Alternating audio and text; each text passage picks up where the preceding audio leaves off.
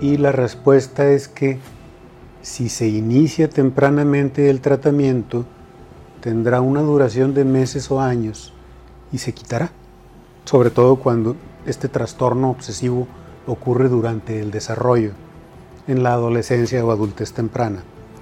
Solo cuando ya se lleva muchos años, décadas padeciéndolo, sí le tenemos que contestar al paciente